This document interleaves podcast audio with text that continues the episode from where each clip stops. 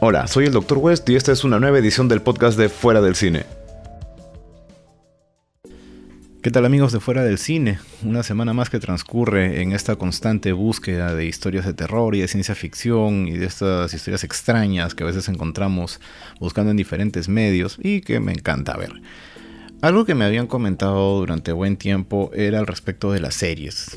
Como ya les había dicho, yo tengo serios problemas con el tiempo libre ahora que estoy en este trabajo de docencia y lo, de la pandemia pues eh, nos obliga a nosotros como docentes a estar mucho más vinculados al trabajo y realmente nos queda muy poco tiempo libre. Para poder seguir viendo películas he tenido que disciplinarme como, como si fuera un escolar, como si fuera un alumno mismo. Y no les miento, tengo ahí un cuadernito, de unas hojas donde escribo qué es lo que voy a ver en cada día. He tenido que distribuir mi tiempo con horarios y todo lo demás.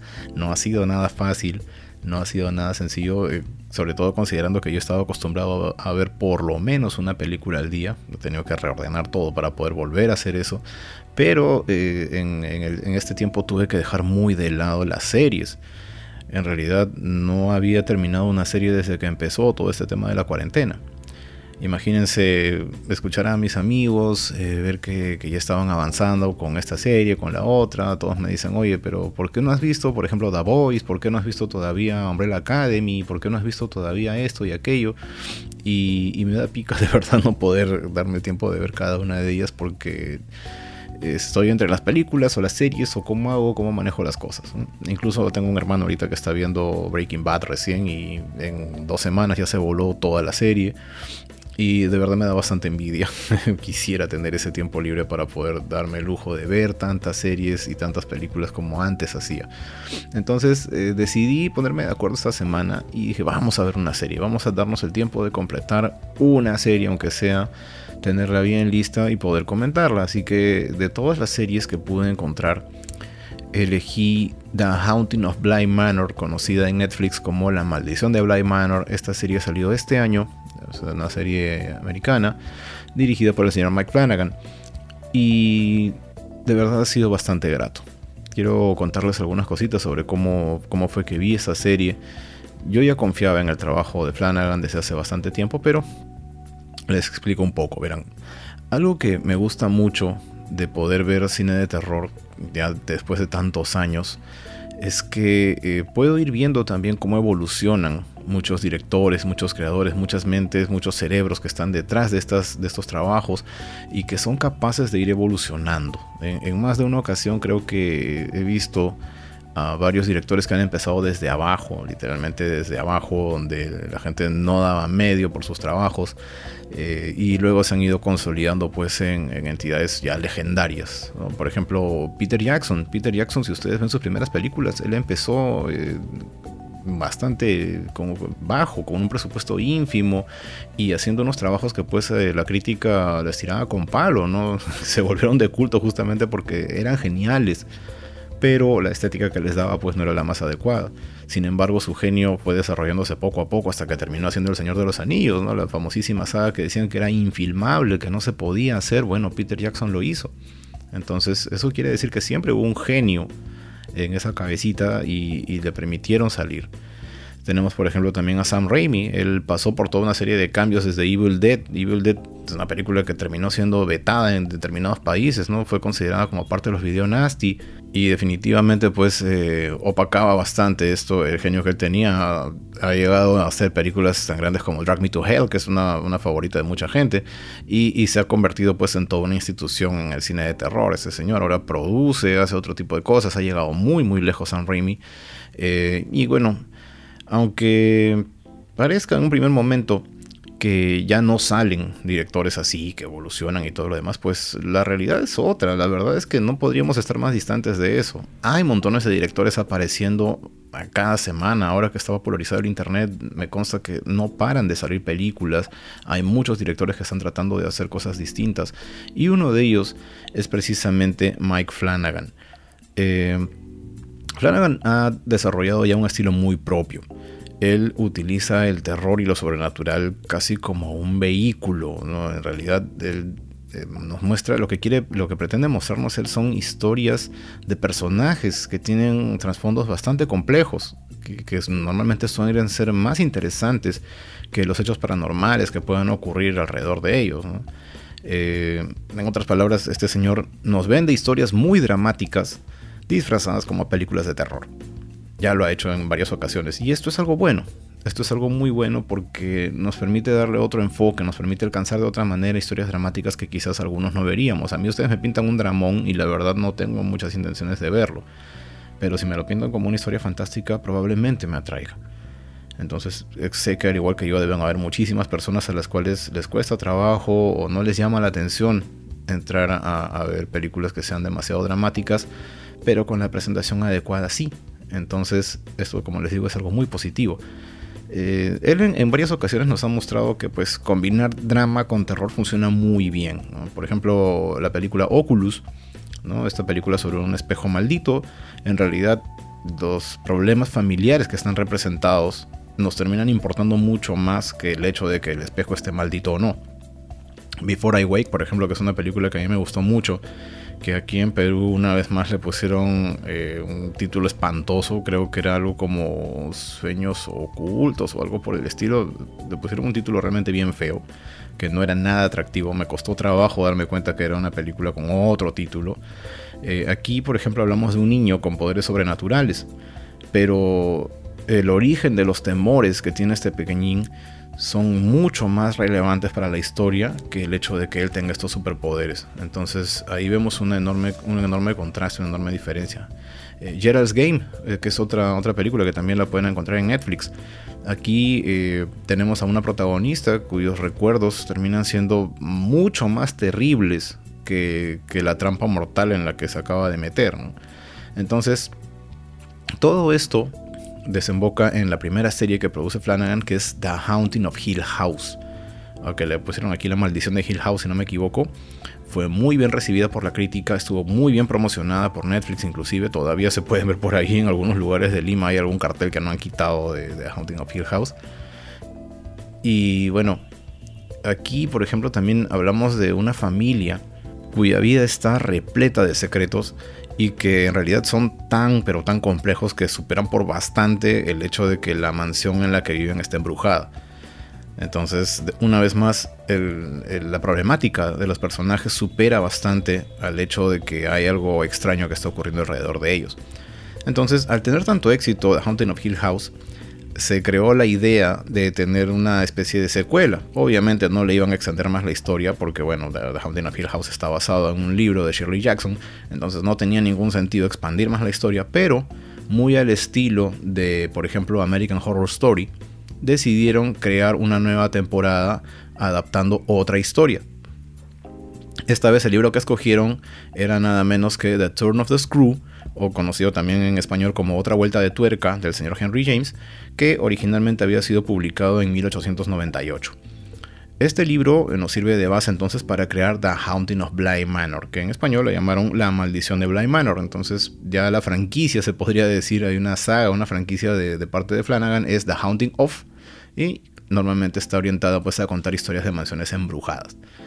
Aquí la historia la hemos trasladado hacia los 80s, 1987 para ser más precisos, y conocemos a Dani, que es una joven contratada por un tipo adinerado, el señor Henry Wingrave, eh, para cuidar a sus sobrinos. Los sobrinos viven en la mansión Bly. esto, está en Inglaterra, aparentemente pues en algún lugar este, difícil de encontrar según lo que mencionan en la serie.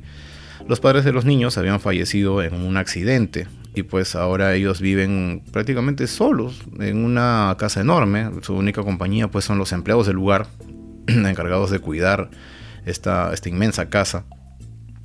Ellos son Miles y Flora, son los pequeñitos, eh, que además de ser un par de niños muy muy inteligentes, tienen una especie de conocimiento especial con la mansión. Hay un acercamiento diferente que ellos tienen a las paredes de esta casa y ellos aseguran que pueden ver algunos hechos que los demás o no perciben o digamos que ocurren cuando nadie más está mirando. Entonces, eh, o, definitivamente ellos los cuentan y los demás dicen, ay, qué simpático niñito, ¿no? Contando cosas que, simplemente no pueden ser.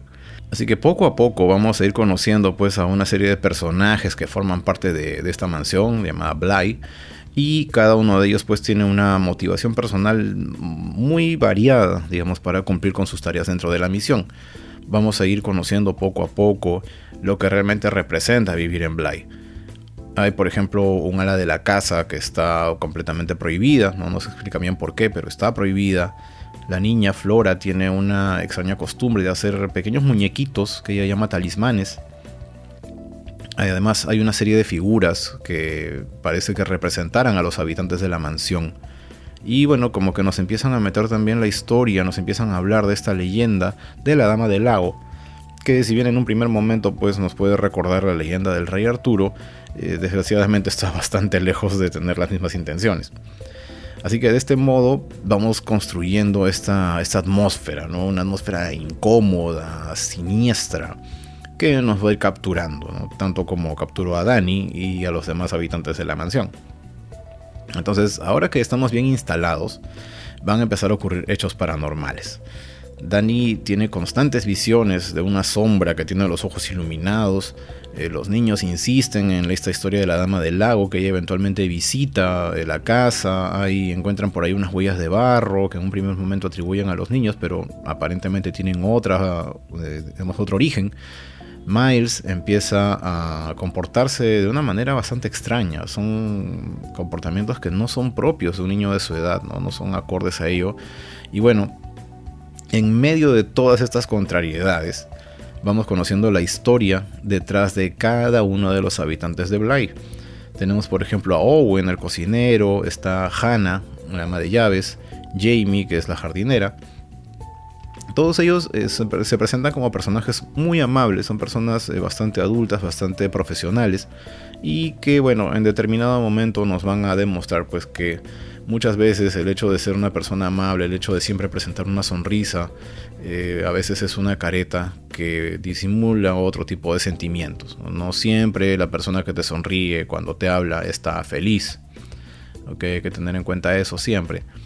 También eh, poco a poco nos van a ir respondiendo eh, algunas preguntas que nos salen. Por ejemplo, ¿por qué los niños están ahí? ¿Por qué no van al colegio? Por lo menos Miles, que es, más, eh, más, grandecito, ¿no? ¿Por qué está en la casa?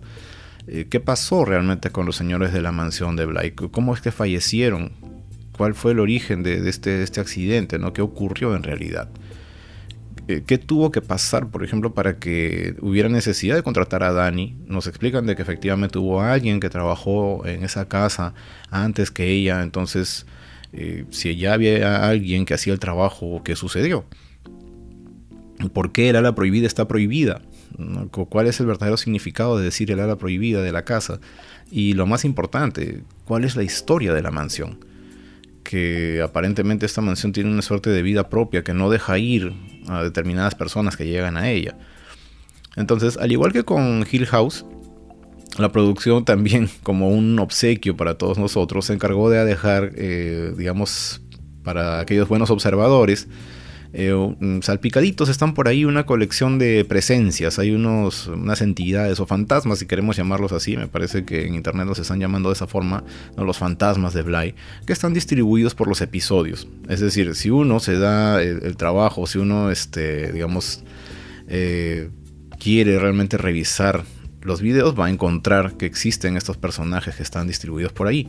Es que la serie es, bien consciente de que es una producción de Netflix. Entonces, al ser una producción de Netflix, cualquiera puede adelantar, retroceder, pausar, etc. Y bueno, de hecho que no falta por ahí algún detective, algún cazafantasmas de la vida real que pues eh, tranquilamente puede darse el trabajo de buscar a estos personajes que están distribuidos por los episodios. Y aunque bueno, no es obligatorio que los encontremos, pues en realidad las apariciones forman parte de la historia y están ahí por un motivo. Eh, le dan, digamos, un valor adicional a estos episodios. Así que, como les digo, están ocultos por allí. Y de todas maneras, si no los vemos, subliminalmente los estamos viendo porque forman parte de cada escena. Así que si quieren ponerse a jugar cuadro por cuadro, subir, bajar el brillo de sus televisores para que vayan ubicándolos, son bienvenidos. Una vez más, eh, Mike Flanagan se encarga de hacer que sus personajes sean memorables y que la vida presente y pasada de cada uno de ellos, eh, digamos, tenga más importancia todavía que los hechos sobrenaturales que empiezan a ocurrir alrededor de cada uno. Y es que así es como vivimos. nuestras experiencias se van acumulando y muchas veces llegan a cobrar vida propia dentro de nosotros y pueden llegar a controlarnos, pueden llegar a convertirse en fantasmas que quieren seguir viviendo en nosotros. Ya va a depender de cada uno de tomar la decisión de si quieres permitirle a estos fantasmas del pasado tomar el control de quién eres o no. The Haunting of Lake Manor es una muy buena historia. Por su narrativa, eh, en un primer momento puede resultar un poquito confusa. Hay, eh, hay bastantes, eh, bastante necesidad de paciencia, de observación, para poder seguir la historia en un primer momento.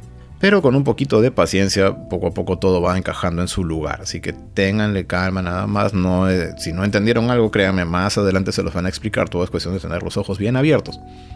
Vamos a tener montones de revelaciones ya que sin duda le van a hacer honor al título del libro original porque le van a dar otra vuelta de tuerca a lo que ya sabíamos hasta el momento. Hay, como les digo, que poner atención porque eh, la historia va a ir saltando. No es una línea temporal eh, estable, sino que va a ir cambiando. Vamos a ir saltando en el tiempo, vamos a ver hechos del presente, hechos del pasado, que digamos que coexisten, ¿no? están juntos en medio de las habitaciones interminables que tiene esta casa. El final, créanme, es bastante satisfactorio. A mí personalmente me demuestra que hay personas que se aferran al pasado para permitir que otras personas sean libres de él. Ya luego que vean la serie van a entender por qué acabo de decir esto. Bueno, la pregunta de rigor. ¿Esta serie, Blind Manor, es mejor que Hill House? Eh, bueno, por mucho que a mí me gustó, eh, tengo que decir que no. The Haunting of Hill House continúa siendo un trabajo muy superior en varios aspectos, pero ojo, esto no desmerece Blind Manor para nada. Ah, esta es una muy buena serie, es una, gran historia, hay muy buenas actuaciones, particularmente eh, Tania Miller. Desde aquí, de verdad, Miss Miller, si en algún momento llega a escuchar este audio, mis respetos, qué grande es usted, qué, qué gran actuación da en la serie su presencia en la serie es vital. Creo que si ella no estuviera entre, en el elenco, si ella no tuviera el personaje que tiene, la serie no sería lo mismo. El personaje que ella tiene de Hannah Gross, que es la ama de llaves, eh, le queda perfecto. De verdad, llega a importar muchísimo la vida de Hannah Gross. Aprendemos a querer a este personaje que por ser un testigo, ella se vuelve el eje de la serie. Ella llega a volverse una parte muy importante de la historia en, la gran mayoría de ella. Y por si esto fuera poco, pues tiene la particularidad de hacernos sentir que tal vez lo sobrenatural puede llegar a ser algo muy natural.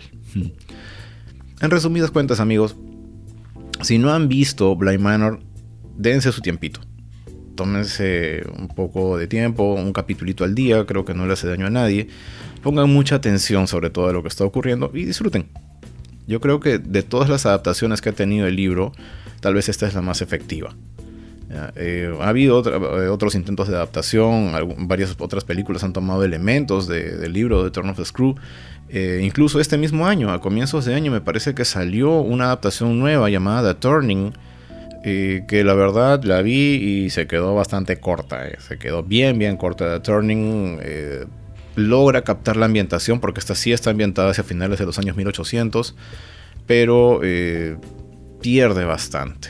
El, argumento no está bien condensado, los personajes son bastante dispersos y si bien es cierto van a reconocer algunos personajes que también están en Blade Manor, pues no es lo mismo. No es lo mismo. Así que bueno, por todos lados, The Haunting of Blade Manor resulta siendo una historia muy recomendable. Vale mucho verla. Dense su tiempito, denle una revisada si es que no lo han hecho ya. Aquí el que está llegando tarde a la fiesta soy yo, lo sé. Pero de todos modos cumplo con recomendarles la serie. Bien amigos, por mi parte eso es todo. Esta semana me dediqué de lleno a ver esta serie y espero tener tiempo de dedicarme a ver alguna otra en otro momento porque tengo bastantes series que están al debe. empezando por, por ejemplo, Channel Zero, que quisiera ver algunas de las temporadas. También estoy al pendiente con Into the Dark. Eh, no es Dark por si acaso, es Into the Dark. Muy distinta. Este, y, quisiera de verdad darme el tiempo de verlas. Espero poder conseguirlas y poder compartir con ustedes cómo fue que eh, logré ver estas historias. De mi parte eso es todo, pero quisiera escuchar recomendaciones, quisiera que me digan qué series valen la pena ver. A ver si ya las he visto o si todavía tengo pendiente y puedo programarme para verlas. Me gustaría bastante conocer qué series les han gustado, sobre todo las que están orientadas a esto de terror y ciencia ficción. Por mi parte eso es todo. Nos encontramos próximamente fuera del cine.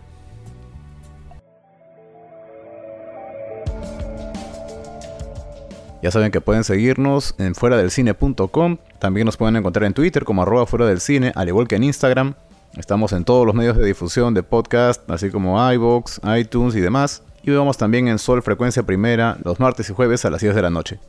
Muchas gracias por compartir estos minutos con nosotros. Por mi parte eso es todo. Soy el Dr. West. Nos encontramos como siempre fuera del cine.